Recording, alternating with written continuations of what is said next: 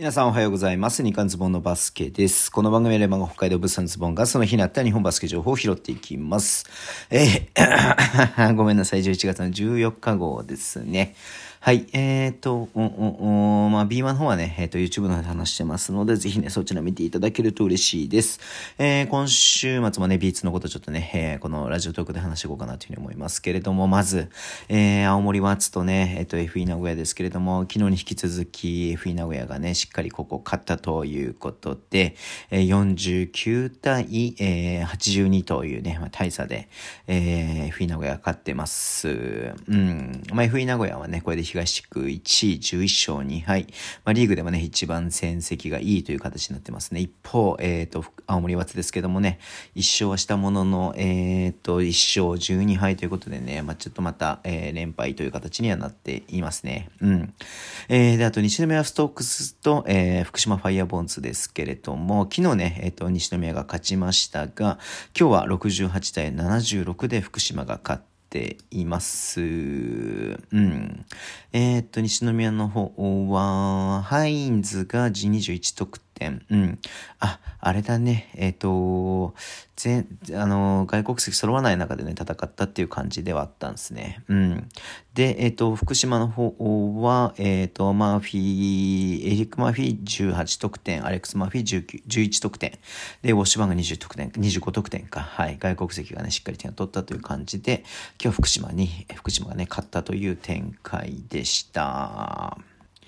続きまして、佐賀バルーナーズと熊本ボルターズの試合ですね。昨日ね、熊本が、えっ、と、勝ったというね、えー、試合でした。100点ゲームでね、えっ、と、まあ、リードをね、30点ぐらい広げて、え勝った試合でしたけど、今日はね、えっ、と、佐賀がやり返しましたね。79対68でね、勝ってています。うん。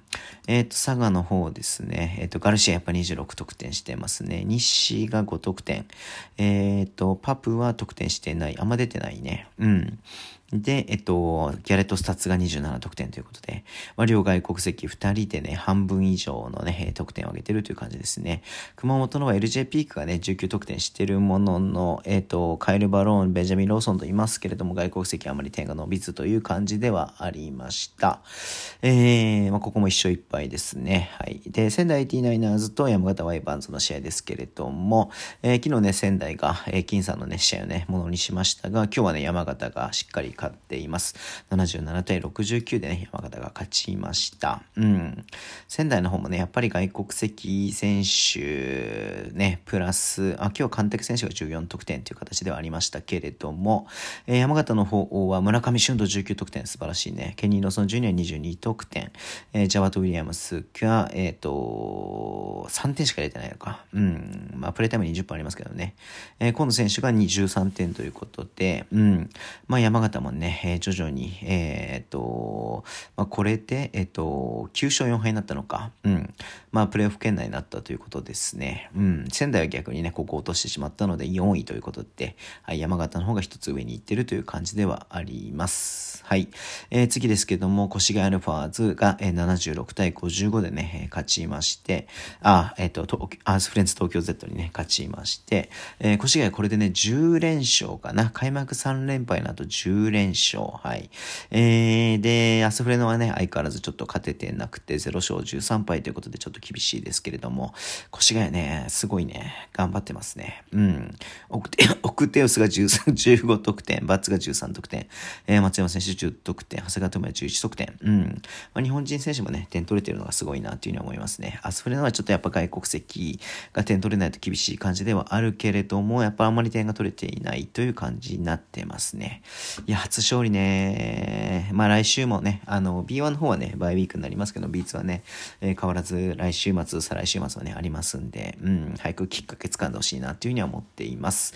え、えっと、お、お、なら、バンビシャス奈良と、えっとね、愛媛オレンジバイキングスですが、えー、昨日もね、オーバータイムになりましたが、今日もオーバータイムになりました。87対89でね、え最後は、愛媛がね、勝ったという試合です。うん。山ちゃんね、ちょっと全然プレイタイムがなくてね、ちょっと心配してますけれどもね。うん。まあまあまあ、えっと、ここまでね、2勝だった、えー、っと、愛媛が、え、っとね、3勝目を挙げたということで、うん。まあちょっとね、ほん当にここもきっかけにしてほしいなっていうふうには思ってますね。はい。で、明日からね、えっと、えっと、ファイティング、ファイティングじゃない、えっと、香川ファイブアローズと、えっと、ライジングゼファー福岡のね、試合が月火でね、行われるんで、うん、まあ、これも楽しみですね。うん。えー、まあ、平日 B1 のね、ゲームはない中、えっとね、こうやってね、B2 のゲームがあるとね、みんな注目してみると思いますんで、えー、楽しみにしたいなっていうふうに思ってています。はい。YouTube のでね、ちょっとビーツもやりたいなと思いつつも、ちょっとなかなかね、できてないんで、いつかとはね、思ってますけれども、はい。えー、ね、そんな感じで今日終わりにしたいと思います。Twitter でも情報発信してます。ぜひお願いします。YouTube もね、毎日やってます。